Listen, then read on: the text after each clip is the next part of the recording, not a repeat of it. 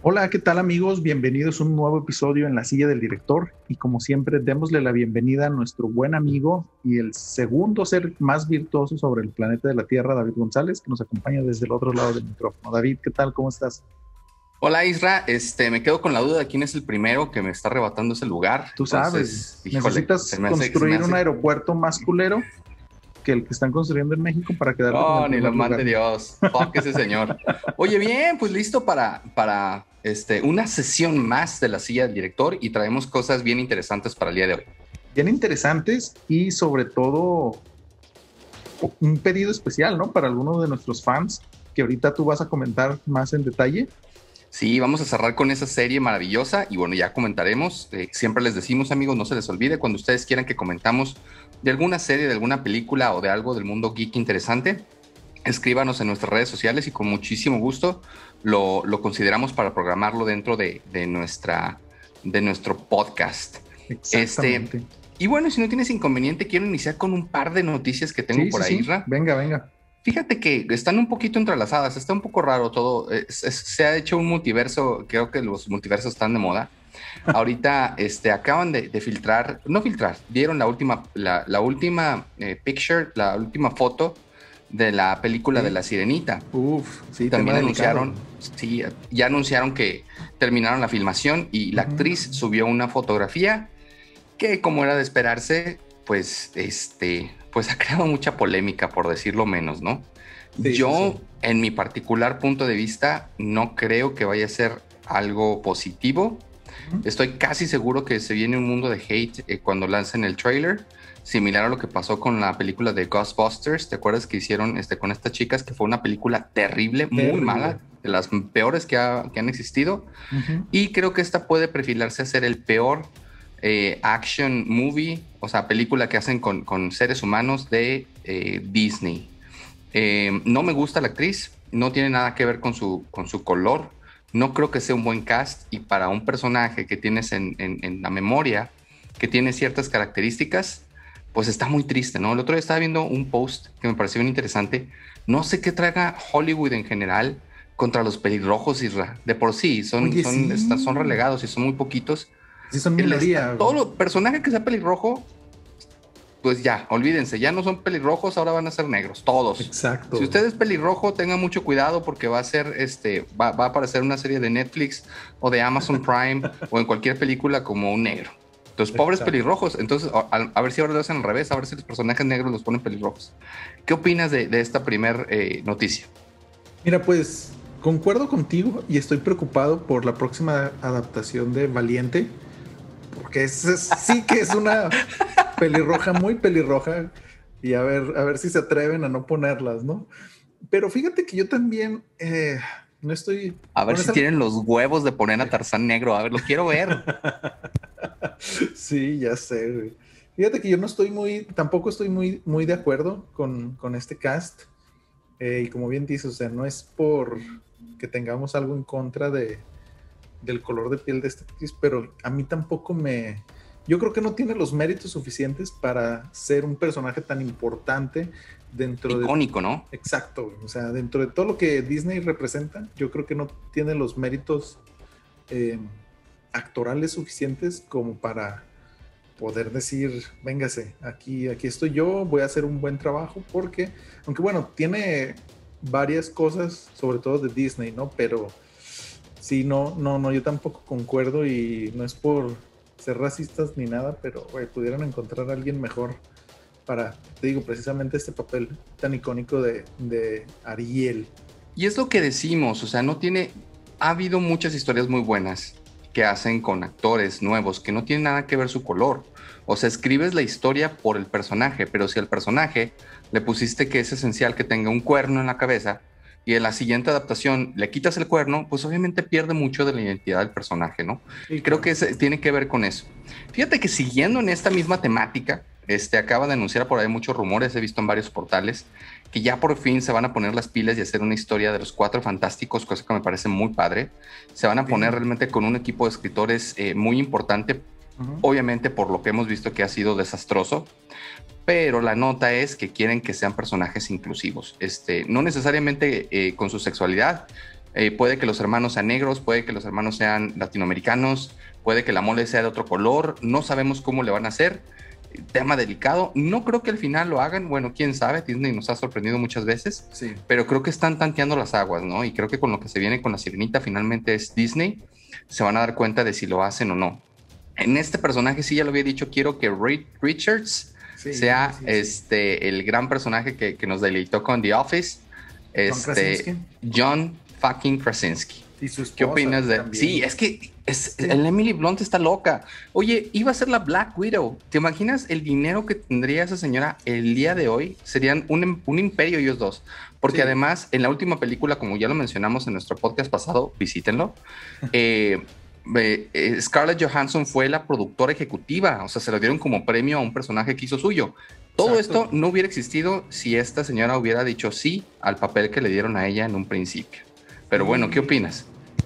Mira, yo creo que son de esas, de esos accidentes, desde mi punto de vista, afortunados, porque, bueno, todos conocen, y co- conste que yo no saqué el tema de Scarlett Johansson en este episodio, pero todos conocen que soy super fans, y gracias a que Emily Blunt, eh, inclusive después de haber aceptado el papel, lo, lo, lo canceló ella misma, eh, tenemos esta, todas estas maravillosas películas con Scarlett Johansson, pero yo creo que sí, ya es justo y necesario que esta pareja de John Krasinski y Emily Blunt entren dentro del universo de Marvel, ¿no? Porque también John Krasinski eh, estaba audicionando para Capitán América y pues no, se desanimó cuando vio a Chris Evans con esos tremendos musculotes vistiendo este traje icónico de- del Capitán América, ¿no? Él mismo dijo que no, güey, o sea, no, aquí, aquí no tengo nada que hacer yo, entonces esperemos que sí lo tomen en cuenta y de la inclusividad, no sé, ya, ya hicieron algo así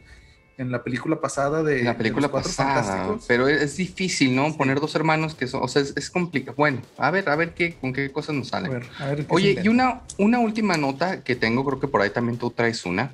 Eh, acaban de anunciar que la última temporada de The Walking Dead sale en agosto.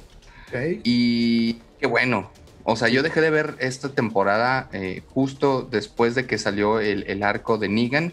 Sí. Y ya después dije, ya, mucha, ya, ya, por favor. O sea, ya, ya no tiene nada que ver con zombies, ya no tiene nada que ver con las relaciones humanas, quién sabe qué están haciendo. Sí. Y ya van, van para la 11, o sea, no, ya no supe qué pasó, qué bueno que ya la van a terminar.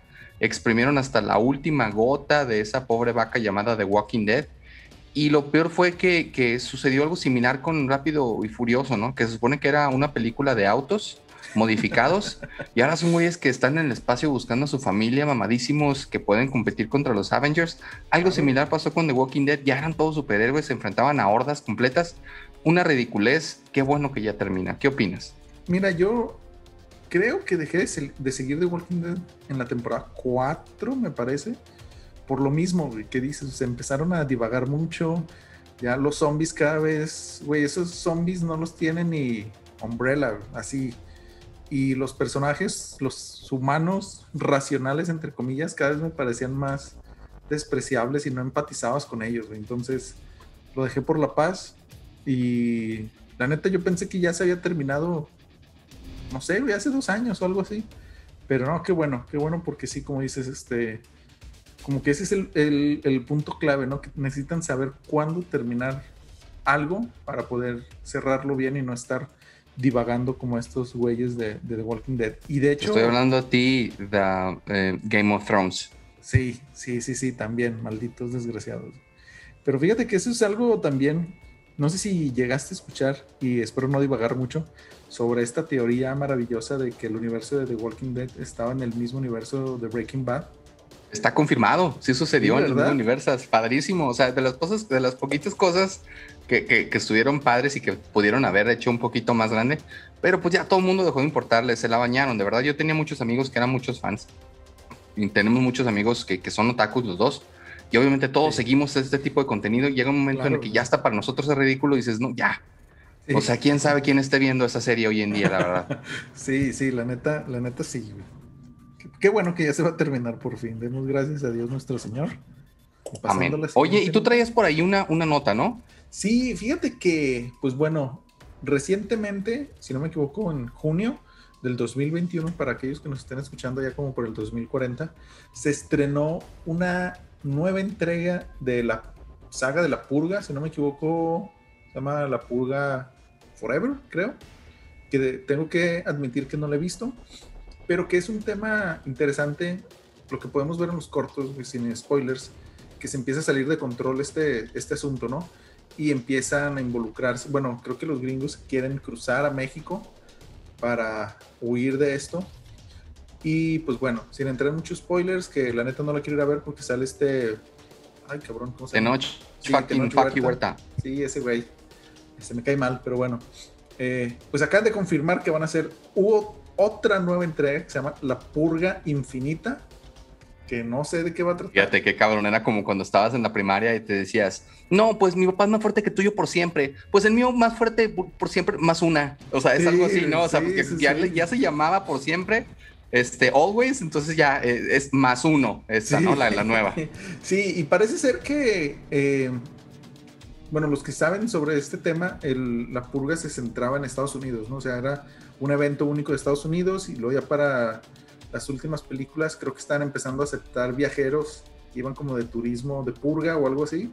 Y parece ser que aquí en este caso ya va a ser... Eh, que se va a empezar a replicar en otras partes del mundo. Entonces, más o menos por ahí va la trama. David, no sé, ¿qué opinas al respecto? Fíjate que la primera película la recuerdo muy bien, fue con Ethan Hawke y fue una muy buena película. Sí, sí, sí. Em, me recordaba mucho, mucho esta eh, saga de, de, Saw, que la primera película y la segunda fueron muy buenas, sí, porque tenían una premisa diferente y estaban bien escritas. De acuerdo igual que eso, le hicieron trizas. O sea, ya no supieron cuándo terminarla y siguieron sacando películas que no tienen sentido.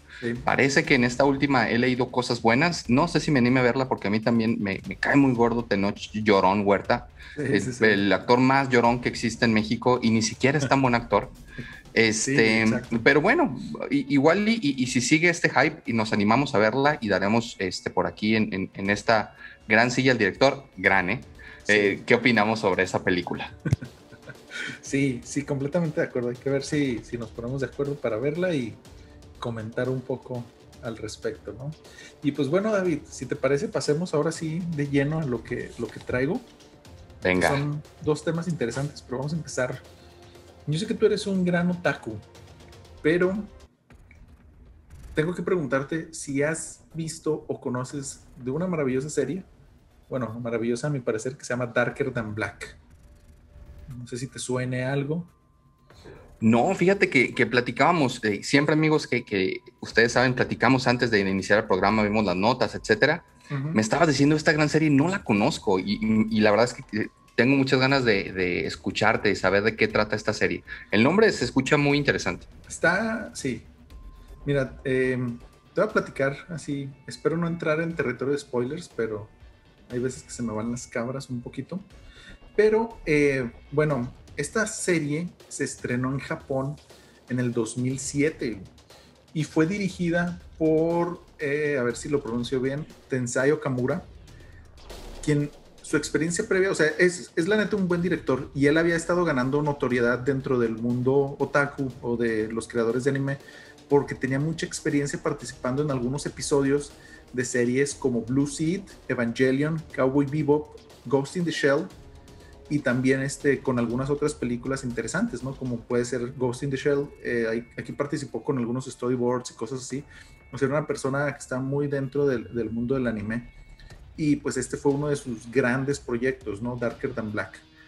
Y ya entrando un poquito más sobre en el argumento, eh, este anime nos cuenta, para variar, sobre un mundo post-apocalíptico que se originó poco después de la aparición de algo que denominan la puerta del cielo y la puerta del infierno. La puerta del cielo está en algún punto de Brasil, no dejan muy claro dónde, y la puerta del infierno se encuentra obviamente en Japón, ¿no? Junto con la aparición de estas dos puertas. Oye, que, en la vida real sería al revés, ¿no? Sí, la neta. sí, sí, sí. Yo creo, pues ya sabes cómo les gusta a estos güeyes hacerse los mártires y.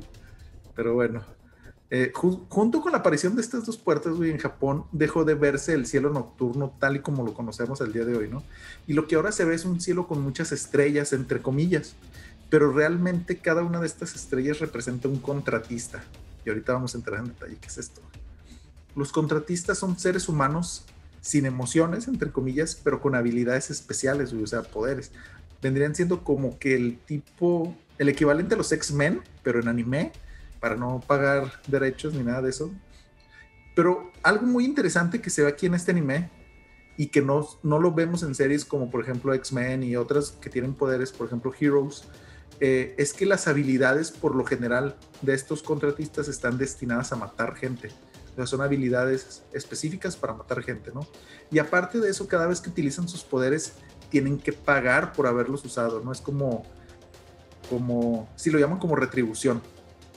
Entonces, y estos, estas maneras de pagar, güey, están muy raras. O sea, puede ser desde que cada vez que utilices tus poderes tienes que comer huevos cocidos, fumar, tomarte una cerveza, romperte un dedo o algo así tan random como tener que escribir un poema. Funciona un poquito como la magia en cómo lo ponen en The Witcher, ¿no? Que se supone que, cada que la utilizas te quita algo. Ándale. si usas magia, bueno, pues te haces más viejo o se te quema la mano o sea, cada que, obtienes algo, te quitan algo, ¿no? Exacto, sí. Fíjate que si no lo había visto así, pero sí, completamente de acuerdo. Y aparte de, los contratistas, también lo que ocasionó este, la aparición de estas puertas es que tenemos a algo que denominan como los o las dolls o muñecas, muñecos, muñeques, que son este otro tipo de seres humanos también, pero prácticamente sin voluntad alguna. O sea, tú puedes hacer con ellos lo que quieras y ellos tienen que hacer lo que se les ordena. Mira, como el secretario de Economía, ¿no? del SAT, como el del SAT, haz de cuenta, igualito el del SAT. Próximamente presidente del Banco Nacional de Banjico, creo, entonces, a ver cómo nos va. Pero sí, prácticamente sí, porque aparte... El surris, el surris. aparte ni alma tienen, ¿no? Como este güey también. Y este, bueno, sí tienen, pero estas almas se utilizan para espiar, o sea, los dolls principalmente se utilizan como para espiar, porque pueden transportar sus almas a otros lugares, así como si fuera tipo viaje astral, pero eh, para espionaje, ¿no? Y nuestra historia se centra en cuatro personas, digámoslo así. Uno que es Hei, que es el contratista principal de esta historia, conocido como el Shinigami Negro, que él era muy conocido dentro de este mundo, obviamente, antes de ser contratista porque él era un asesino así impresionante, sin tener poderes. Ya después obtuvo sus poderes y es algo que nos van contando en la historia, ¿no? También tenemos a Juan, que es un ex policía que tuvo una muy mala experiencia con unos contratistas, y por eso les agarró como coraje, pero que en esta serie, por lo menos en la primera temporada, te van explicando cómo es que se llegó a ser amigo de, nuestro contratista principal, Hey, y cómo hacen equipo ellos dos, y aparte tienen a Jean, que es una doll que hace, la hace de espía, ¿no? O sea, es esta, son estas tres personas que forman un equipo para ir matando contratistas. Pero obviamente, como esta historia no puede ser normal, Jean es la doll más especial de todas, o sea, de todas las que están en Japón y en el universo, pero no te voy a decir el por qué, porque eso sucede hasta la segunda temporada. Y aparte de esto tenemos un, a un agente de policía, que no me acuerdo ahorita cómo se llama, pero que básicamente lo que hacen los policías es tratar de ir cazando a estos contratistas, porque como sus habilidades están diseñadas para matar gente, pues quieren ir encontrándolos para irlos eliminando y que no se presenten tantos problemas eh, porque digamos que no son asesinatos normales, ¿no? Dentro de esta historia tenemos una trama donde está la policía protegiendo a una chava que es súper rica, o sea, de las más ricas de todo Japón, y tiene un guardaespaldas, eh, y la están protegiendo porque acaban de matar al papá, ¿no? O sea, nadie sabe qué pasó, acaban de matar al papá y tienen sospechas de que se utilizó algún contratista para, para matarlo, ¿no? Y entonces, por ejemplo, el poder del contratista que mató al papá de ella es que se corta la mano, que al mismo tiempo de ser un poder es como su, como su retribución. O sea, se corta en cualquier lado y te avienta la sangre. Así te, te avienta sangre y donde caiga, o sea, cuando él chasquea los dedos, explota. O sea, todo lo que tenga su sangre explota. Entonces es como lo matan y empiezan a investigar porque este, em, este contratista es identificado por las fuerzas de la policía japonesa como uno de los más peligrosos en activo. Y en un principio te quieren dar a entender que es Hei, nuestro Shinigami negro, por ciertas cosillas que dicen, pero pues es como que para distraer la trama, ¿no? Y esta es una, una parte importante de la trama y en otra te cuentan la historia de Hei, que sí se involucran en ciertos puntos, pero él está buscando a su hermana que desapareció en, la, en Brasil y él sospecha que la están utilizando como para, pues obviamente matar gente, ¿no? Entonces está buscándola y ellos piensan que estos dos, bueno, que este asesinato del güey super millonario de Japón tiene que ver con la hermana de Hei y entonces como que se van entrelazando las historias, güey. Y está muy padre porque tú ves peleas impresionantes, pues bueno, de anime. Y básicamente en eso se, se reduce la primera temporada y no quiero dar spoilers porque la segunda temporada es todavía está más crazy, porque aquí podemos ver poderes, güey, de... Hay un güey que, ¿cómo decirlo? Posee, bueno, se mete a la mente de otras personas y las obliga, las obliga a suicidarse. Ese es uno de los poderes. Y luego está el poder de este güey que con sangre hace que te explote algo. Hei tiene un poder como de electricidad, así como si fuera Pikachu, pero más extremo. Y luego también sale otros güeyes que hacen que te aparezcan como tipo agujeros negros, cosas así muy raras. Ah, no, ese ya es hasta la segunda, porque en la segunda temporada empieza un descontrol total, que no te voy a decir qué, pero los poderes se van poniendo cada vez más extremos. Dice, este el güey que aparece agujeros negros, luego otro que puede levantar edificios completos, algo así como magneto, haz de cuenta. Y pues a grandes rasgos esa es la historia, sin entrar en spoilers ni nada de eso. David, ¿qué opinas de, de esta serie? Oye, se escucha muy interesante. Amigos, recuerden que es bien importante, es muy complicado hablar de, de series de anime. Hemos, hemos intentado meter las que hemos podido porque Em, los japoneses tienen esta manera única de contar historias en las cuales van justificando el por qué suceden las cosas que suceden dentro de, este guion maravilloso que hacen. Y todo paga, pero son historias que se entrelazan y son muy complicadas en el papel, pero cuando las ves las entiendes. Entonces se escucha que es una serie eh, que definitivamente tenemos que ver. ¿Dónde, ¿Dónde la estás viendo? ¿Dónde la podemos encontrar? Híjole, fíjate que no la vi de una manera muy autorizada en México. Podemos decir que en, cierto, en cierta bahía de un pirata la podemos bajar. sí. ¿Me repites el nombre de la serie y me dices, por favor, cuántos Christopher Nolans le vas a dar? Uf, Dark, la serie se llama Darker Than Black y dentro del mundo anime yo le doy cuatro Christopher Nolan de cinco. Vámonos, Recio. Una serie súper recomendable, entonces. Súper recomendable. Ah, excelente. No, no, por supuesto que lo voy a ver. No está muy larga, O sea, son capítulos de 20 minutos. la primera temporada son 25 episodios y la segunda temporada creo que son 12. Entonces, súper, súper llevadera, la verdad. Sí, 100% recomendable. Y pues bueno, David, Excelente. No, no, y empezamos fuerte hoy en, la silla del director. Fíjate que ahorita que, platicábamos de, Walking Dead, voy a hablarte de la que yo considero ha sido la mejor serie que se ha filmado eh, de zombies. Se llama Black Summer. Ha habido por ahí, eh, creo que son cuatro o cinco series las que han salido. Algunas producciones no son americanas, están raras. Las más famosas creo que fue en, ah, Nación Z y, The Walking Dead. Las otras pues realmente no lograron la notoriedad.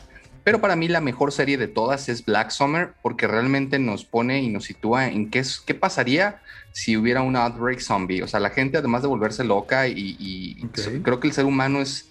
Eh, pues no somos tan buenos en general. O sea, funcionamos, funcionamos en sociedad cuando tenemos todo a nuestras manos, pero si todo se saliera de control, creo que seríamos bastante mierdas, la verdad. Porque finalmente buscarías eh, sobrevivir, que tú y tu familia, que tú las personas que quieres, pues nada más, ¿no? Y tendrás que estar muy atento a qué es lo que sucede, eh, que no te quiten lo que tienes. Eh, otra cosa que me gusta mucho de Black Summer, antes de leerles la reseña que, que traigo, es que aquí no hay superhéroes. O sea, realmente ves que todos tienen miedo y que todos salen corriendo y que nadie, o sea, no hay un Daryl, no hay un güey que, que o sea, sale y sí, me voy a matar 67 zombies con un cuchillo y un lápiz. No, o sea, aquí realmente sientes el miedo de todos, o sea, salen corriendo y ven un zombie y se esconden, o sea, no es como que, ah, sí, voy a matar a ese zombie que está allá para hacer. No, no, no, o sea, todos tratan de evitar eh, eh, la pelea, la confrontación con ellos, ¿no? Y ahora sí le voy a leer esta reseña que traigo que, me parece muy interesante. Después quiero que me digas qué opinas. no hace falta demasiado tiempo para que conozcamos a estos personajes y sobre todo sus motivaciones, pues básicamente el objetivo es sobrevivir, ponerse a salvo tanto a sí mismos como a sus seres queridos, teniendo para ello que llegar a un mismo punto, pero teniendo claro que no deben de fiarse de nadie, ¿no? El planteamiento de la serie es original y engancha, pues no tiene una, una narrativa lineal, dado que nos van presentando los grupos individuales mientras vemos las primeras personas infectadas y curiosamente vemos las mismas escenas varias veces desde el punto de vista diferente, ¿no? Y eso está muy padre porque así, o sea, tú a lo mejor piensas que eh, puede ser un villano, sobre todo en la primera temporada, y luego ves el punto de vista de la otra persona y dices, ah, caray. Entonces, eh, eso se me hace muy refrescante. En el camino de cada uno de estos, de estos supervivientes es donde tenemos la acción principal. Aunque sorprendentemente no han elegido actores de mayor nivel para la serie, pues entre el nivel de interpretación de muchos de ellos y el tipo de grabación que estamos viendo, parece después este, una serie de menor presupuesto. Pero no, la verdad es que el valor de producción es muy alto. Curiosamente, la serie es lo suficientemente adictiva como para que, para que los fans de zombies, o sea, todos nosotros, no decaigan y sigan adelante. Como plus añadido tenemos que casi no hay efectos eh, CGI, o sea, o por lo menos no se notan, está muy bien hecho el valor de producción. Los zombies se ven muy realistas, eh, las locaciones se ven muy realistas, postapocalípticas, muy bien, ¿no? Black Summer podría decirse que es un rejuvenecimiento en el género zombie, queramos o no, el panorama de las películas de zombie cambia bastante y durante años vimos zombies del estilo acudiendo despacito, en hordas para asediar a los humanos, ¿no? Sí. Y siendo en general fácil de quitarse encima un zombie, ¿no? O sea, prácticamente los empujabas y, salías corriendo, ¿no? Desde la noche de los muertos vivientes del 68 hemos aprendido eh, que un zombie suelto es fácil de eliminar, pero cuando vienen las hordas tenemos que prepararnos, ¿no? En World War C vemos al límite esta sensación, ¿no? Y aquí en, Black Summer vemos que ni siquiera un zombie es fácil de eliminar, o sea, es, es literal enfrentarte con una persona lejos de la edad que tenga a su mayor, o sea, potenciando su habilidad física. Claro. Y bueno, pues quién quiere arriesgarse a morir, ¿no? o sea, ese es el stake que estás, que estás eh, teniendo en, esta serie. Y que creo que es muy refrescante porque en las demás series nunca realmente lo ves, o sea, nunca esperas que vaya a morir un Daryl, nunca esperas que vaya a morir uno de los personajes principales, aunque veamos siete zombies que vienen contra ellos, ¿no? Dices, ah, ahorita acá no sabes si los van a matar o no porque realmente las stakes están muy grandes. Eso está muy padre. Si hay que correr, se corre. Esa es la base de los personajes de la serie, ¿no? Pues no siempre son capaces de atinar con un disparo. Y eso, me gustó bastante, ¿no? O sea, pues no son especialistas, no son, o sea, no pertenecen al ejército. Son personas como tú y yo que se encontraron una pistola y que están tratando de sobrevivir. Aún teniendo armas, no siempre la opción elegida es plantar cara a los zombies creando una sensación también más realista de lo que vemos. Y puede ser otro de los motivos de su éxito y porque engancha a, los espectadores, ¿no?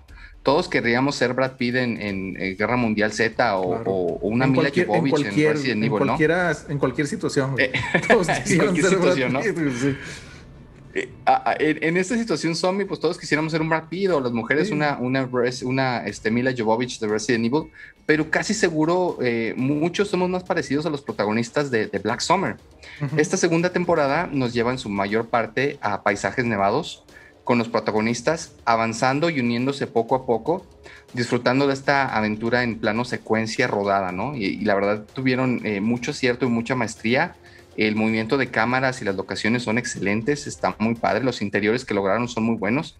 Y aunque ahora mucho más curtida de la supervivencia del apocalipsis zombie, nuestra principal protagonista, que se llama Rose, ahora sí queremos tener, eh, la quisiéramos tener de nuestra parte, ¿no? La primera temporada vimos cómo era temerosa y no sabía qué onda, y en la segunda vemos cómo se transforma.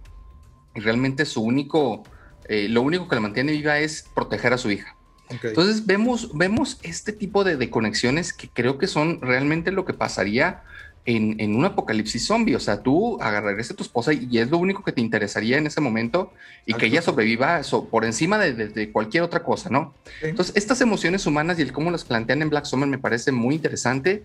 Es una serie eh, muy, muy difícil de, platicar porque a diferencia de otras eh, producciones de zombies, la principal premisa de la serie, porque es muy rápida, es la supervivencia.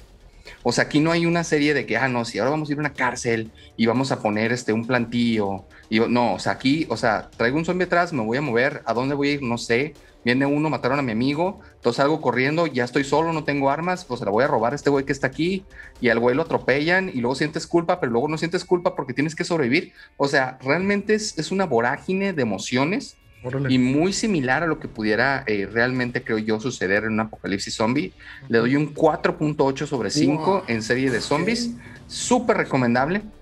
Lo único que me gustaría, Isra, ya para darte la palabra de, esta serie, es que nunca han planteado realmente qué es lo que sucedería en, un apocalipsis zombie.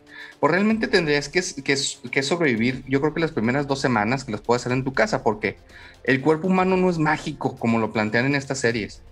O sea, puede que la persona que se transforme en zombie, hablando de, una situación real, pues viva este lapso normativo que, tiene una persona sin comer y al comer carne humana de otra persona, pues se intoxicaría y moriría. ¿Me explico? O si le cortan un brazo, pues va a morir desangrado. O sea, que sea zombie, pues sigue siendo humano. No es como que, ah, sí, se me cayó toda la sangre, pero yo sigo como zombie. No, o sea, no sucede así.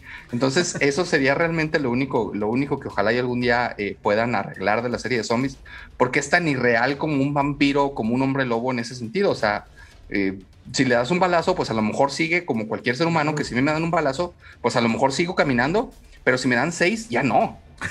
Y, aquí, y aquí en los zombies sí, vemos cómo las dan con escopeta y siguen. No funciona así el cuerpo humano. Y gran serie, ¿qué opinas, amigo? Oye, pues suena, suena bastante interesante, sobre todo eso que comentas, ¿no? Y es algo de lo que más me llamó la atención de que en esta serie creo yo que retratan un poquito más al humano común y corriente, ¿no? No está... Diste en el clavo, diste en el clavo. No está Mila Jovovich, que es super ninja, asesina de zombies, especialista y además cazadora de monstruos y dinosaurios. O sea, es el profesor que te da clases en la mañana, este, la señora que es ama de casa y tiene que cuidar a sus hijos. O sea, yo creo que ese es un punto muy importante y sí eh, coincido contigo, o sea, que es uno de los puntos donde más fallan este tipo de de ya sea de películas o de series, de que del día, o sea, de la noche a la mañana, güey, ya amaneces sabiendo o teniendo, mejor dicho, un dominio impresionante de todas las armas habidas y por haber, güey. Sabes volar helicópteros, manejar cualquier tipo de vehículos y, o sea, la supervivencia al mil, ¿no? Y el hecho de que aquí te lo pongan más como una situación convencional, digámoslo así, eh, creo que me, llama mucho la atención eso. Entonces yo creo que sí, habría que darle la oportunidad y aparte, eh, creo que, desmiénteme si me equivoco porque no, no conozco esta serie, pero sale Michelle Williams, es la principal, Rose o no, la estoy confundiendo completamente como actriz. No, este, Rose se llama Jamie King, la actriz. Ah, ok. Pero sí se, se parece, tiene cierto parecido la actriz. Ok, no, sí te iba a decir, no, pinche actriz acá fregona, pero no, sí, este, bueno, eh, vamos a ver porque suena bastante interesante y aparte me gusta que cambien el, como que las locaciones, ¿no? Normalmente este tipo de zombies siempre es en algún lugar tropical eh, o como en Guerra Mundial Z, que era básicamente como un tipo de desierto y acá que te lo pongan en un, en un clima un poquito más nevado, creo yo que y sabes qué, está muy padre porque aquí ves ese tipo de cosas, cómo los va afectando psicológica y físicamente. Estamos acostumbrados a ver las series que los ves todos varas, ¿no? En la nieve, como si nada, ¿no? Acá todos están muriendo de frío y quieren llegar a una casa para protegerse del frío y están bien tristes porque no tienen cómo prender. O sea, ese tipo de detalles son los que dices, güey, sí. O sea, qué gacho y, y, o sea, vivir una situación de esas sí ha de ser muy complicado. Eh, muy padre la serie, muy apegada a lo que realmente pudiera suceder. Para mí, la mejor serie que se ha hecho de zombies, serie, aclaro. Entonces, sí, un 4.8. Oye, Ira, y, estoy muy emocionado porque por ahí me traes una sorpresa, como el Kinder sorpresa. ¿Qué me traes hoy a la silla del director? Muero de ansias. Mira, David, porque los memes no se hicieron esperar en nuestro episodio pasado, donde me agarraste en curva con una pregunta. Te lo voy a regresar ya para seguir con este gag, te va por ahí una pregunta a ver qué, a ver cómo andas de nivel en cuestión de películas, a ver si mereces estar aquí en la silla del director. no te creas, no te creas. Ustedes saben, venga, venga, venga, que no haría este proyecto con nadie más. Pero quiero ver, estoy sacando mis apuntes, si me puedes decir qué tienen en común un odontólogo un diseñador gráfico, un astrofísico y todavía más cabrón, un ingeniero eléctrico. ¿Qué tienen en común y que tenga que ver con algo del mundo del cine? Ay, me pusiste realmente en, eh, híjole, no tengo idea, por más que le doy vueltas a mi cabeza pensando, son, son bien diferentes todos en sus campos. Exacto. ¿De qué serie me estás hablando, Isra? Platícame. No, te estoy hablando de que cada uno de, de los puntos que te acabo de decir corresponden a cada uno de los integrantes de una de las bandas más importantes del rock de todos ah, los tiempos. Queen. Exacto. Ok, perfecto. bien, bien, bien. Vamos a hablar de Queen. Les quiero platicar sobre Bohemian Rhapsody. Que sé que no estamos ahorita en momentos, pero ya la tenía durante mucho tiempo y la he traído en mente porque quiero hacer algo un poquito más adelante. Pero bueno. Muy bien. Bohemian Rhapsody es la película de Queen, digámoslo así. Y esta historia nos cuenta, pues, perdón, esta película nos cuenta la historia sobre la formación y la vida de la legendaria banda de rock británica Queen. Esta película fue escrita por Anthony McCarthy y Peter Morgan, que como em, antecedentes, estos dos, estas dos personas han participado en proyectos como The Queen de 2006 con Helen Mirren, The Crown, de la cual también ya les hemos hablado aquí en, esta, en este podcast, El último rey de Escocia, Los dos papas, La hora más oscura y La teoría del todo. O sea, prácticamente cosas muy, muy británicas dramas pesados, dramas interesantes y en resumen mucha calidad, ¿no? Y es dirigida por Brian Singer, quien realizó probablemente, o por lo menos lo que para mí parece ser la mejor película de X-Men, y es Días del Futuro Pasado, pero que por problemas personales, entre comillas, digámoslo así, tuvo que abandonar el set de filmación dos semanas antes de terminar la película, y el estudio lo tuvo que relevar con Dexter Fletcher, que también voy a hablar de él un poquito más adelante, quien tenía muy poca experiencia realmente como director previo a esto, ¿no? Y esta, David, es una película que salió en 2018, si no me equivoco. Es el tercer intento de realizar la película, ¿no? Ya que viene cocinándose desde el 2010. El primer intento con Sasha Baron Cohen en el papel de Freddie Mercury y que rumoreaban como posibles directores a David Fincher o Tom Hooper, también grandes directores, ¿no? Pero que después de dos años de preproducción se separaron los caminos por diferencias creativas. Todo parece indicar que Sasha quería un tono más darks de la película, ¿no? Darle un poco más de peso a los demonios internos de Freddy y explorar más abiertamente su sexualidad, algo que el resto de la banda no le gustó mucho que digamos, y eso fue la razón por la cual se separaron. Después en el 2013 estaba firmado y ya anunciado Dexter Fletcher como director, quien es esta persona que vino a rescatar el proyecto cuando Brian Singer lo dejó.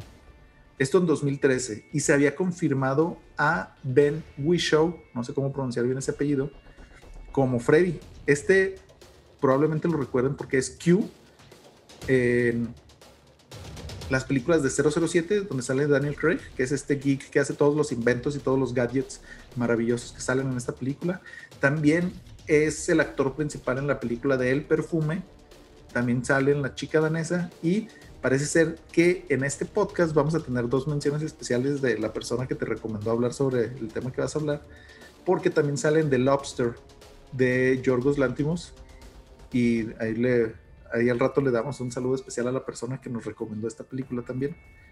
Pero nuevamente Dexter Fletcher dejó el proyecto por diferencias creativas. O sea, aquí empezamos a ver una tendencia muy marcada en diferencias creativas entre lo que la gente de Queen quería mostrar y lo que los directores querían mostrar, ¿no?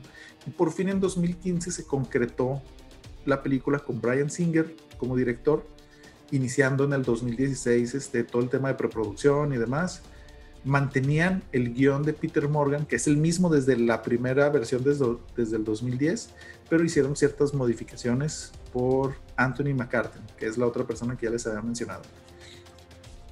Obviamente, como estamos hablando de Queen, la película se centra principalmente en Freddie Mercury, que es interpretado por Rami Malek, que lo conocemos también por Mr. Robot próximamente No Time to Die, otra película del 007. También por Brian May, que parece ser que este güey viajó al pasado para traerse al presente y poder filmarse, porque el actor que tiene un nombre muy raro que se llama Will Wim Lee, o sea, tiene un parecido impresionante. Todo el cast está así cagadísimo, ¿no? También tenemos a Ben Hardy como Roger Taylor, que ha salido también en proyectos con eh, Brian Singer como X-Men Apocalypse y Six Underground. Y por último, como John Deacon, tenemos a Joseph Marcelo, que sale en la red social. Y como dato curioso, es Tim, el niño cagante de Jurassic Park.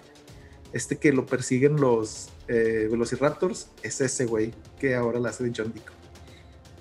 La película, ahora ya entrando así en el argumento después de todos estos antecedentes, eh, más, fíjate que yo lo veo que más como contarnos la historia de Queen, nos está contando realmente esta transformación de Farrokh Bulsara de 1970 a la persona que hoy todo mundo conocemos como Freddie Mercury, ¿no? Porque como les comentaba, la historia inicia en el 70, donde podemos ver a este joven Farrokh de unos 22, 23 años trabajando en un aeropuerto de Inglaterra mientras tiene delirios de grandeza, ¿no? Diciéndole a sus demás compañeros que él va a ser el mejor cantante del universo y de todos los tiempos, ¿no? Precisamente ese día conoce a Brian May y Roger Taylor, en un toquín de esos que se daban acá clandestinamente y Freddy se ofrece a ser su nuevo vocalista, ya que el vocalista y el bajista que tenían anteriormente deciden separarse de la banda. Mágicamente conocen a John Deacon y forman Queen. Empiezan a tocar en pequeños bares en Inglaterra hasta que nuevamente, mágicamente llega Emmy Records a su vida y justo en ese momento es cuando el pequeño Farrokh Bulsara se cambia el nombre a Freddie Mercury, ¿no? porque suena más cool que todo lo que puede existir de la banda, ¿no?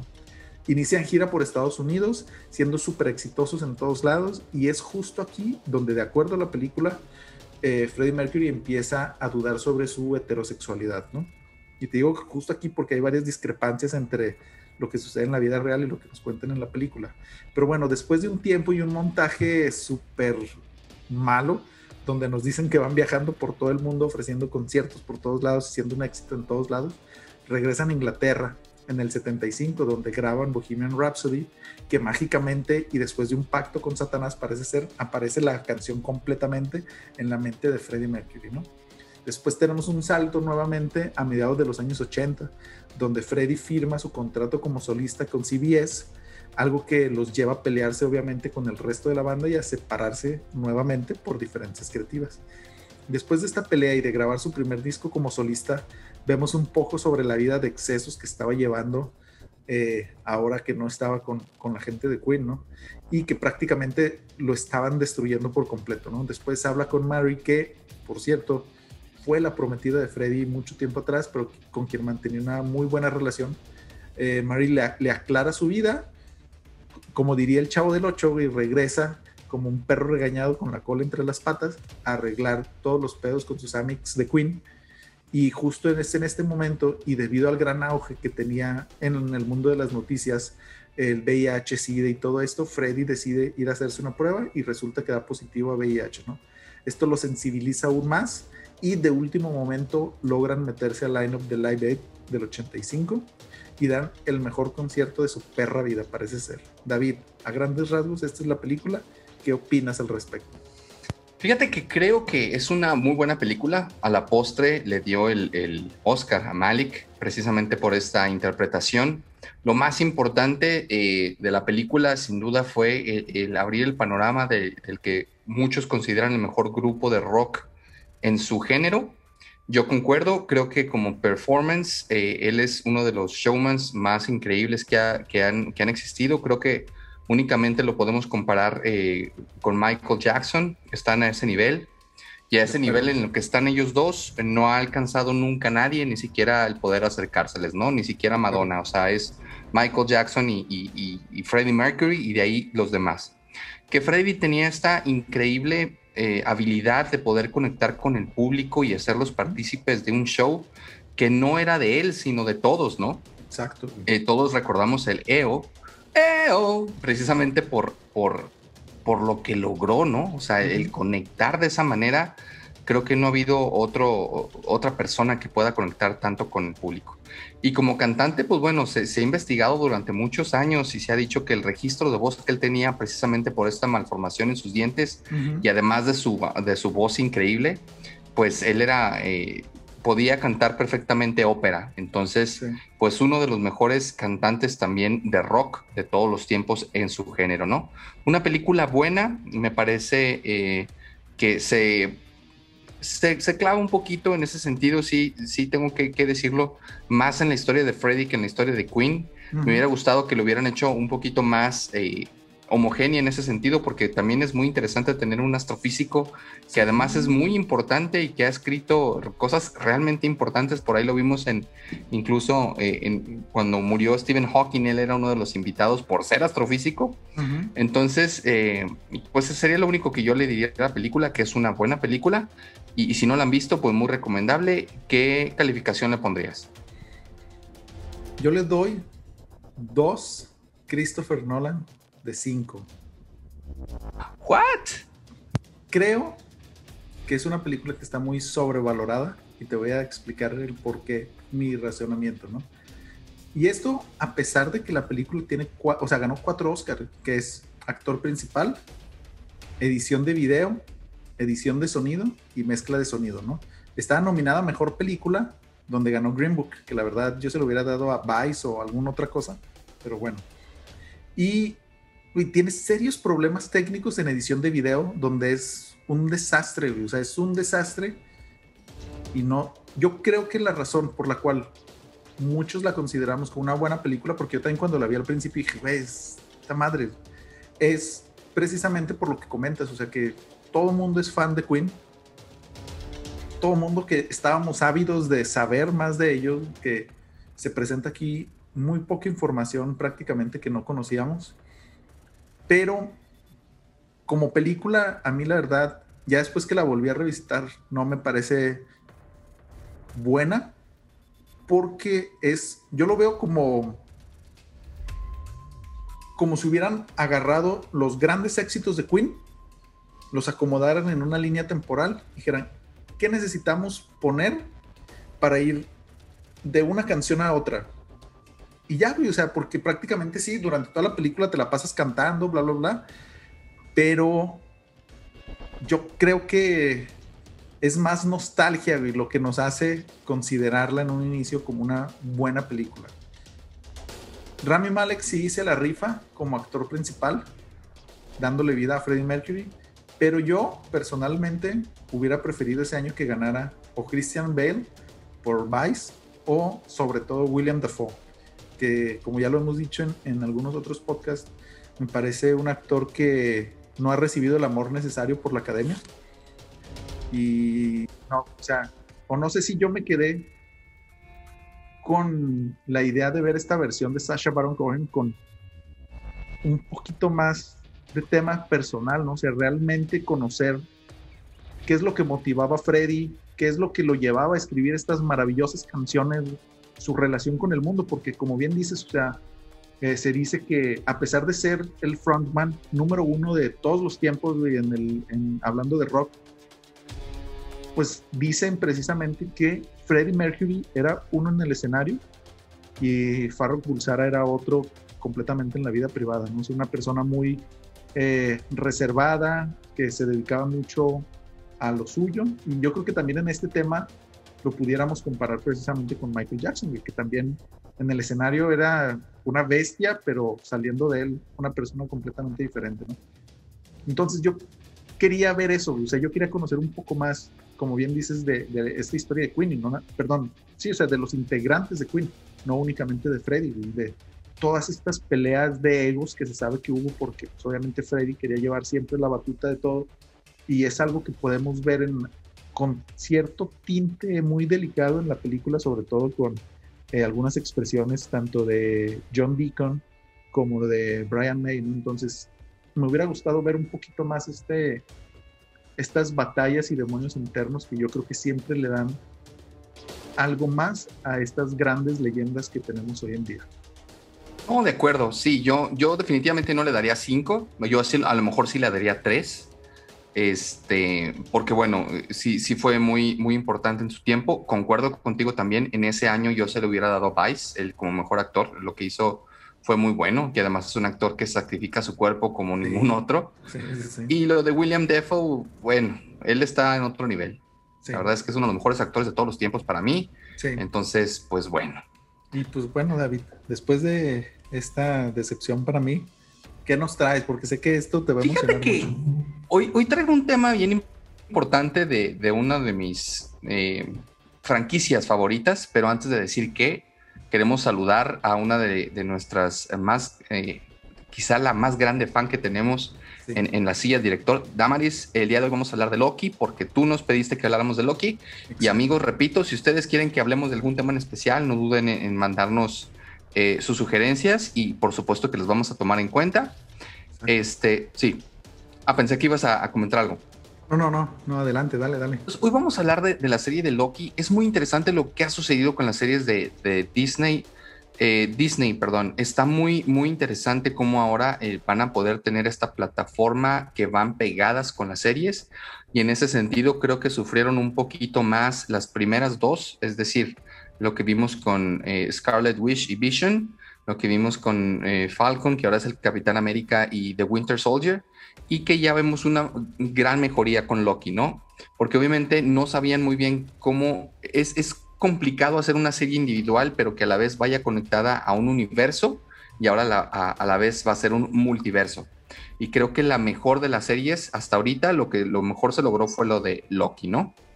Y bueno, después de haber usado el tercer acto para escapar de los Vengadores, Loki es aprendido por la TVA, una institución que se encarga en detener a los individuos que rompen su línea de tiempo asignada o su línea temporal, conocidos como variantes, ¿no? Es decir, tú y yo somos una variante de un, David y de un Israel que, que sucede en diferentes líneas temporales, ¿no? Donde hay un David y muchas versiones eh, mías, donde a lo mejor en una soy rockstar, a lo mejor en la otra soy un físico-culturista y a lo mejor en la otra soy eh, Mr. Mundo, ¿no? Entonces, eh, eso es lo, interesante de, ver que existen multiversos. Ojo, eh, no, dije ninguna negativa por ahí. Bueno, tras de tener a, los, variantes con tal de evitar ser eliminado, ¿no? Loki hace un trato para atrapar a otra variante sin saber de qué se trata. Al final descubre eh, de este primer capítulo que se trata de otra versión de él mismo, ¿no? Debo aceptar que las tres series de Marvel en, en Disney que estaban anunciadas, Loki, era la que me tenía menos emocionado. Yo quería ver qué iban a hacer con eh, The Winter Soldier y me llamaba mucho la atención los teasers que, pasaban con, con, WandaVision. Quizá porque de entre todos los personajes este, era el que ya sabías qué iba a suceder con él. Y eso le quitaba un poquito, ¿no? O se le quitaba un poquito a mí de chispa de saber que, bueno, pues al final él va a morir cosa que aquí te dejan abierto, ¿no? Y, eso es lo, interesante y, lo padre al final que me dejó un gran sabor de boca. Creo que la fortaleza de, Loki está en la prioridad que se da a los personajes, ¿no? Cosa que en WandaVision y, y Capitán América y el Soldado del Invierno lograron hasta cierto punto en el que hicieron a un lado casi todo lo avanzado en cuanto a la historia y personajes para darle un poquito más enfoque a la acción y a los efectos especiales. Loki, al contrario, lo hace desde el inicio y hasta el final todos sus conflictos se resuelven de maneras en las que el desarrollo de los personajes sale beneficiado por encima de todo. Esto es algo que sucede bastante a lo largo de la serie. Las escenas entre otros personajes son de mayor relevancia de las secuencias de acción y lo agradeces. Es decir, el guion está eh, por encima de lo que te puedan brindar las escenas de acción. Eso me parece fantástico. De nuevo, todo lo contrario a lo que hace Marvel en general si bien no me encanta que se apoye tanto en la exposición, se agradece ver un producto que esta compañía tiene genuino interés en, explorar a sus personajes sin verlo como un medio, sino como un fin. Y eso es algo bien interesante que vimos en esta serie, ¿no? El, el, desarrollo de Loki en esta serie tiene el mismo objetivo que el de las películas, sin embargo, sucede de una manera distinta.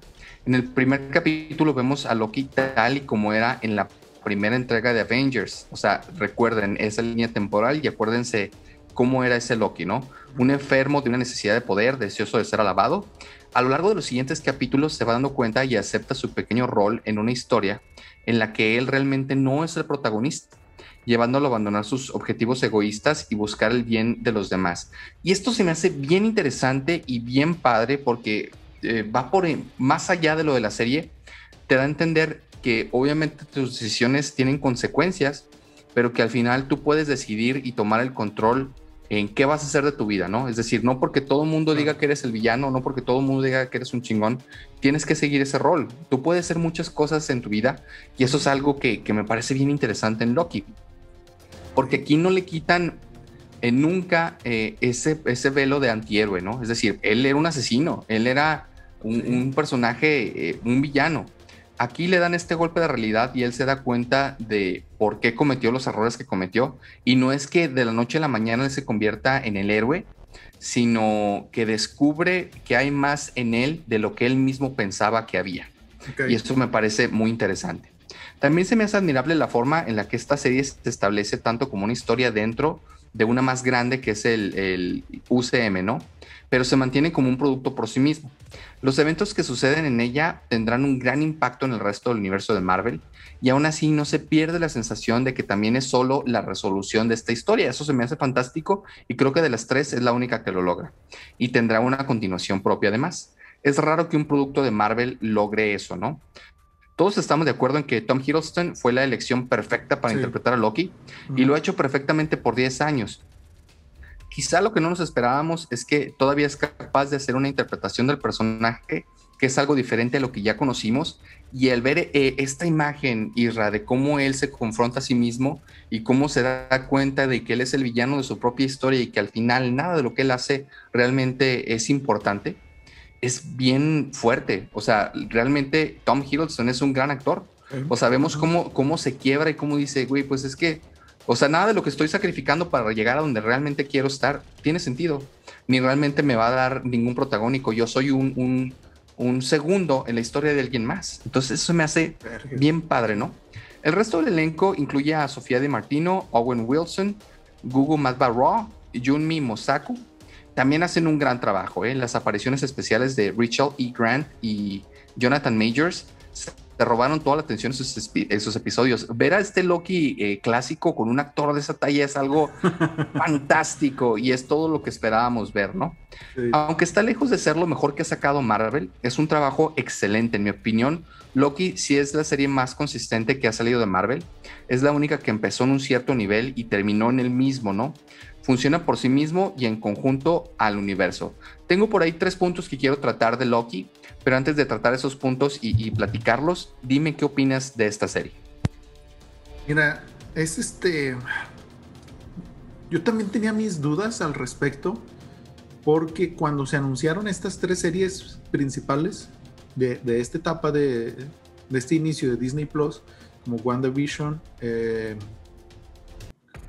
Falcon and the Winter Soldier y Loki, eh, como que no sabía qué esperar de Loki. Bueno, tampoco las otras, ¿verdad? Pero no sabía cómo pudieran eh, enlazarlas de cierta manera con lo que nosotros ya conocíamos dentro del, universo cinematográfico de, de, Marvel, ¿no?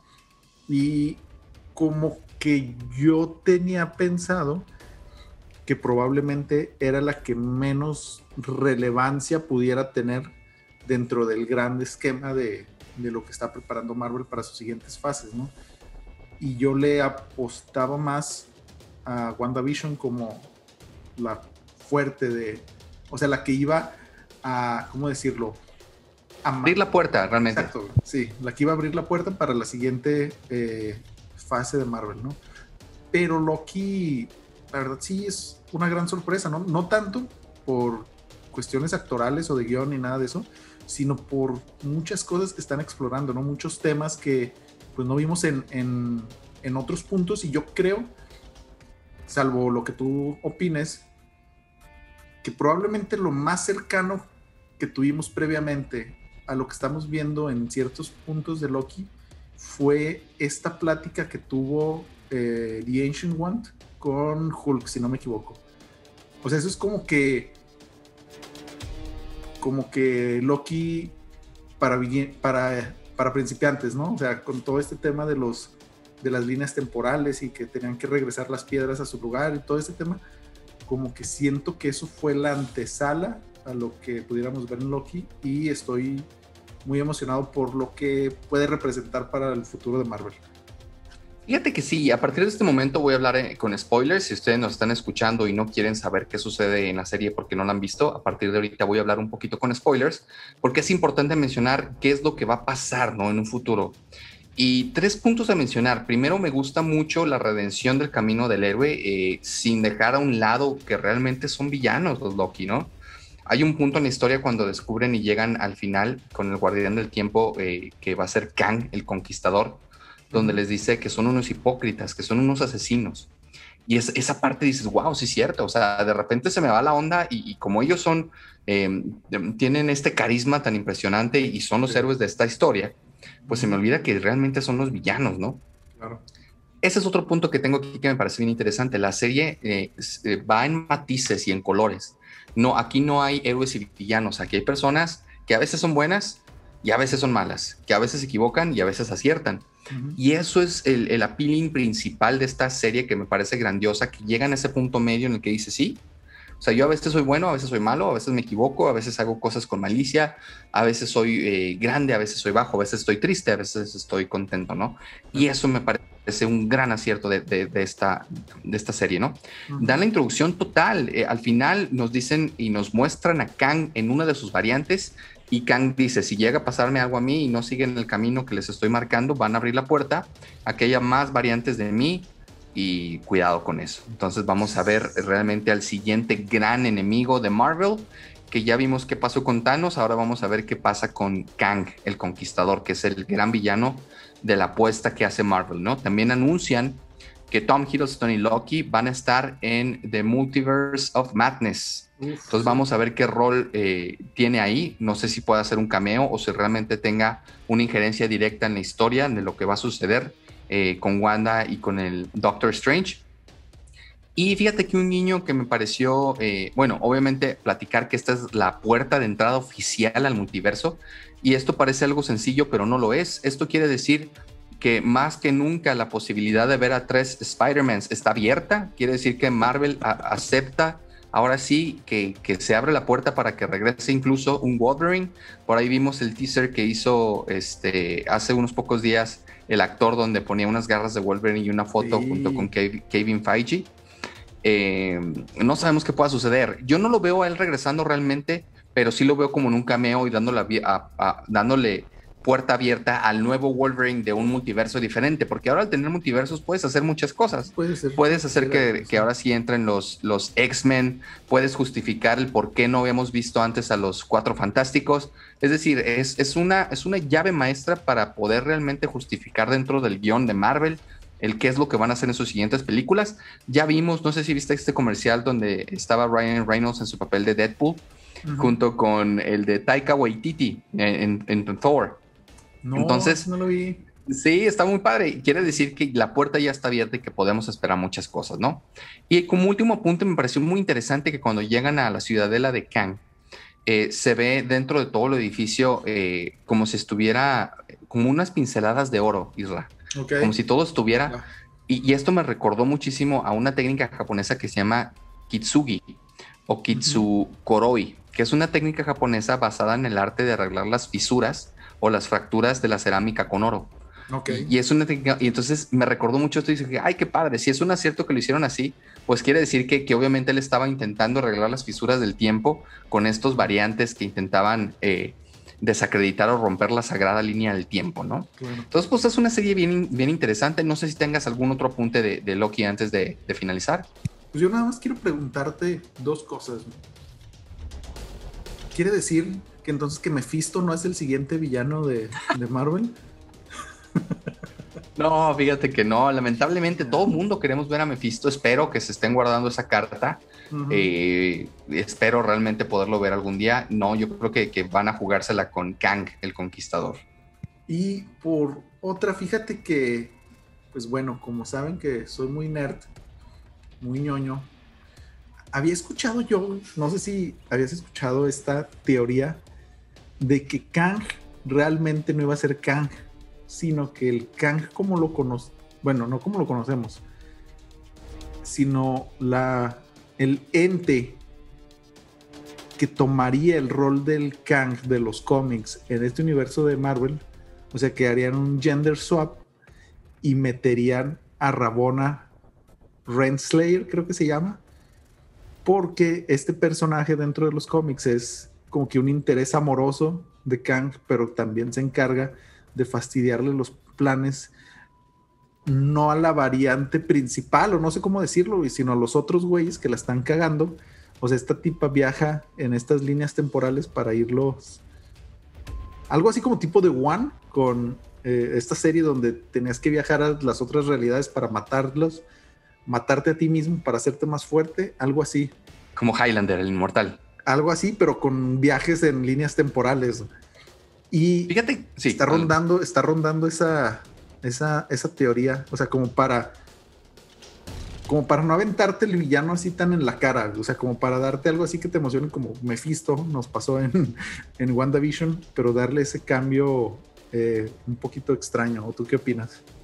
Fíjate que creo que son muy contundentes, ¿eh? Al finalizar la serie sí te dan a entender, porque te muestran a un Kang de una versión donde él es, digamos, eh, bueno, entre comillas, porque él está decidiendo qué es lo que va a suceder. Digamos que su script final llegaba cuando se encontraban los dos Lokis y ya no sabía qué iba a seguir.